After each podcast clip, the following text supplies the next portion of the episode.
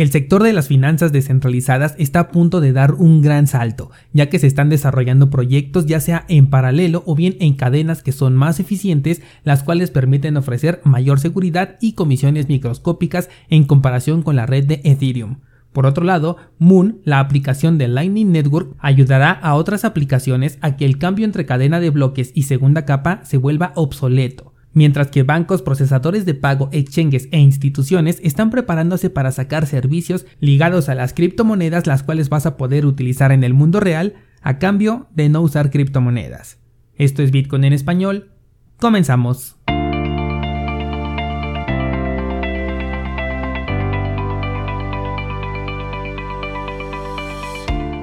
Hola, soy Daniel Vargas y esto es Bitcoin en español un lugar donde hablamos de la tecnología más revolucionaria desde la invención del Internet.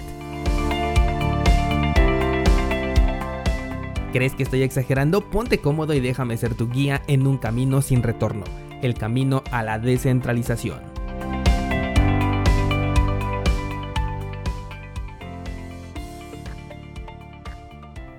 Bienvenido descentralizado, hoy es jueves 4 de febrero de 2021 Bitcoin parecía eh, dar señales de un movimiento alcista rumbo al máximo histórico, pero al menos al momento en el que estoy grabando, como que se le está terminando la gasolina. Y esto no creo que sea una coincidencia porque lo hace justo en un nivel de resistencia chartista. Considero que la primer buena señal sería superar los 39 mil dólares y ya después obviamente enfrentarse al máximo histórico para ver qué tipo de escenario podemos operar.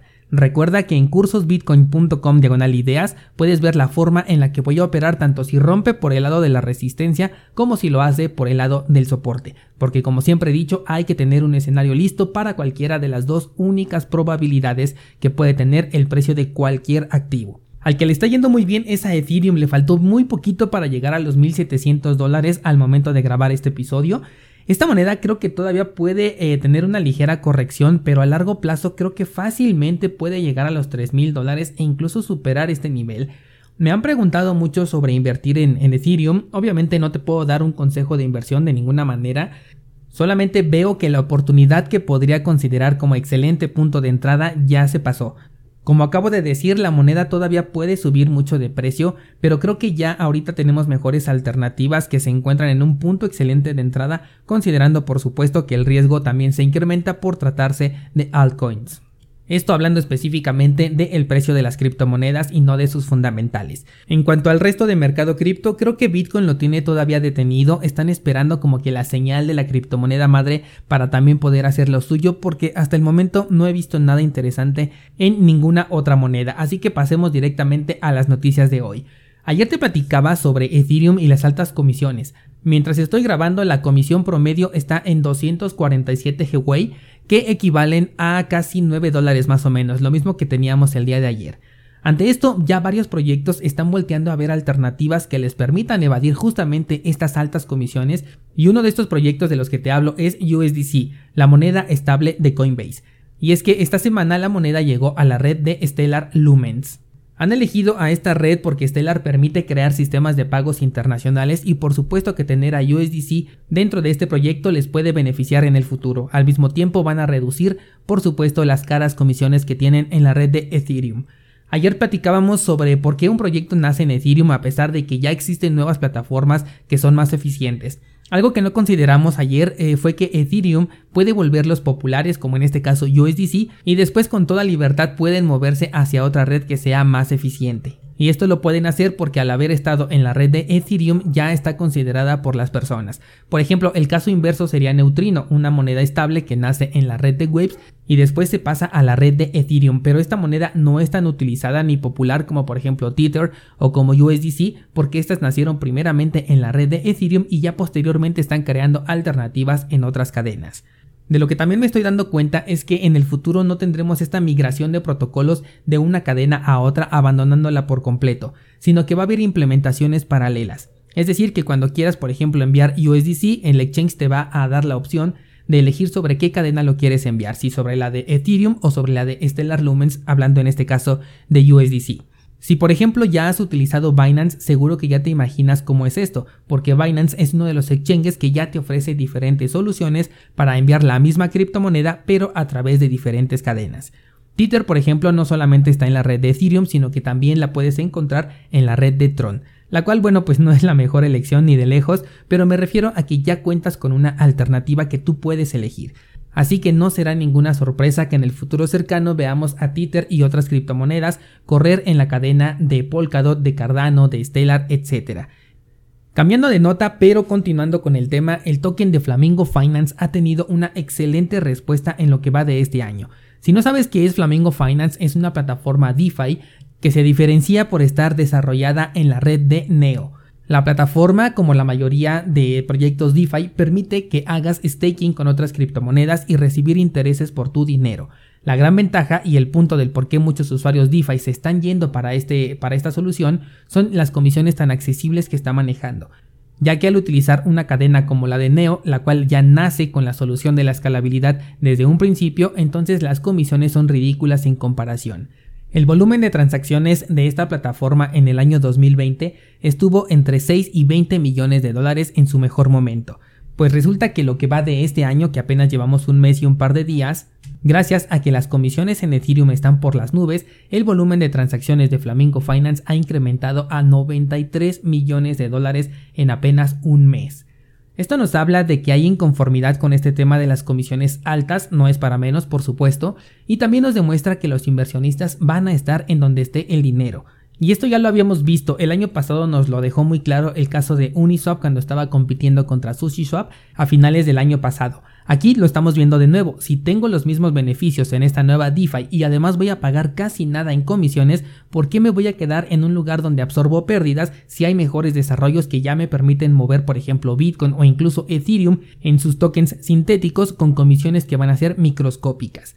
Hace ya varios meses que te comenté que veríamos mucha migración de protocolos que van de Ethereum a otras cadenas, y ya sea que lo veamos en la forma en la que lo analizamos en la nota anterior, donde los proyectos están siendo desarrollados en paralelo en diferentes cadenas, o como en el caso ahora de Flamingo Finance que nace directamente en una red que ya no es la de Ethereum, esto ya es una realidad. Conforme más desarrollos se aventuren a estar en otras cadenas o a crear desarrollos en paralelo, Ethereum tendrá que enfrentarse a Waves, a Neo, a Tesos, a Cardano, a Polkadot, a IOS, a Stellar y a muchas otras plataformas que ya están en su mayoría listas para recibir nuevos proyectos, mientras que Ethereum todavía continúa con la promesa de que algún día estará al nivel de todos estos proyectos que ya le ganaron. Pasando a otra noticia, mi aplicación favorita para Lightning Network que es Moon acaba de liberar por completo su código. Ha cambiado la licencia de publicación de una que era restrictiva a una completamente abierta, que es de libre distribución y que además tiene permisos para que le puedas modificar absolutamente todo. Estoy convencido de que gracias a esto es que muy pronto vamos a poder ver a otras aplicaciones que ya no tengan este incómodo y lento paso de convertir Bitcoin de la cadena principal a la segunda capa de Lightning Network, porque esta es la característica principal que tiene Moon Wallet. Es una implementación que sin duda vino a cambiar el uso de estas carteras porque la eficiencia que se alcanza cuando utilizas Moon Wallet que te permite elegir entre cadenas al momento de querer enviar o recibir es impresionante. Por eso es que en un 95% abandoné el uso de otras carteras para pasarme directamente hacia Moon. Y sí, te he dicho 95% debido a un simple detalle que todavía no he solucionado en esta nueva cartera de Moon, que es la de crear facturas con un monto establecido. Si ya has utilizado Lightning Network sabrás que muchas veces necesitamos primero crear una factura en la que definimos qué monto específico queremos recibir y ya la contraparte tiene que pagarnos esa factura justo por el monto que previamente hemos establecido. Ya después vinieron implementaciones con montos abiertos en las que ya podías mandar cualquier cantidad sin necesidad de crear primero una factura pero todavía hay algunos servicios que no operan de ambas formas. Tal es el caso, por ejemplo, de Bitfinex, que para poder retirar necesito una cartera que me permita recibir un monto específico, por lo que en este caso no puedo utilizar a Moon Wallet. De hecho, varios descentralizados me habían preguntado ya sobre esto, debido a que en el curso de cómo pagar menos comisiones con Bitcoin te enseño este método, y algunos han querido hacerlo directamente con esta aplicación de Moon. Lamentablemente, como acabo de decir, no se puede todavía, esto no le quita puntos a la aplicación porque todavía estamos en una eh, versión que es beta. Esta aplicación todavía tiene muchas cosas que implementar, así que por ahora tenemos que hacer una pequeña triangulación, pero cuando la opción esté lista seguramente voy a dejar de utilizar otras carteras de Lightning Network para pasarme por completo a Moon. La siguiente nota de la que te quiero hablar es sobre Lemon Cash.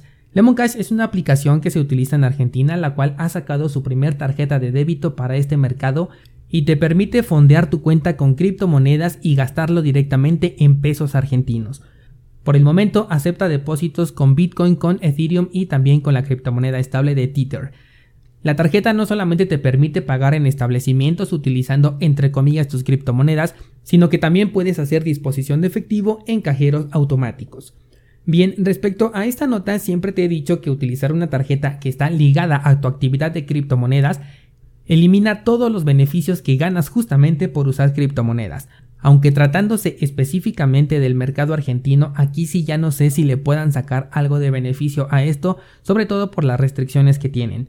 Eso sí, como ya dijimos, al utilizar esta tarjeta pierdes todas las características que tienen las criptomonedas, por lo tanto tienes que asumir que vas a perder la resistencia a la censura. Y de nuevo, por tratarse de Argentina específicamente, yo tendría mucho cuidado con esto, ya que los reguladores y el gobierno podrían bloquear los fondos de estas carteras, podrían bloquear los servicios de la empresa que está detrás de esta tarjeta, por supuesto también pueden eh, limitar la cantidad que gastas en criptomonedas porque las van a considerar como una moneda extranjera y por supuesto vas a perder todo anonimato.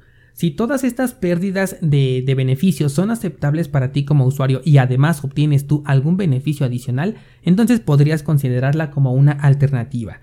En un país en donde las tarjetas cripto a mí no me representan ningún beneficio y por el contrario me quitan una gran cantidad de ellos, yo prefiero mantenerme alejado por completo de estos servicios. Saliéndome un poquito del tema y hablando de Argentina, hace poco estaba platicando con un descentralizado, justamente argentino, y hablábamos de cómo se estaba impulsando al sector de las criptomonedas en este país a través de marcos legales para las empresas.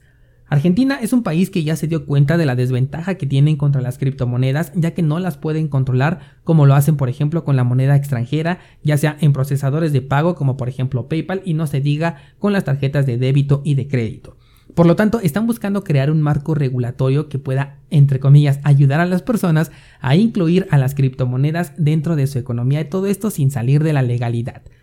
La verdad descentralizado es que esto no es para nada necesario y no aporta absolutamente nada al sector de las criptomonedas. Estaba leyendo un artículo, por ejemplo, que dice que no se podrán utilizar criptomonedas para ciertos pagos allí en Argentina, como por ejemplo pensiones, entre algunos otros. Lo importante no es en qué servicio sí se puede o no utilizar. Lo importante es que nadie te puede decir en qué utilizar o no tus criptomonedas. Claro, la contraparte tiene que estar de acuerdo en recibir el pago o el cobro de esta manera, pero como prohibición simplemente no procede.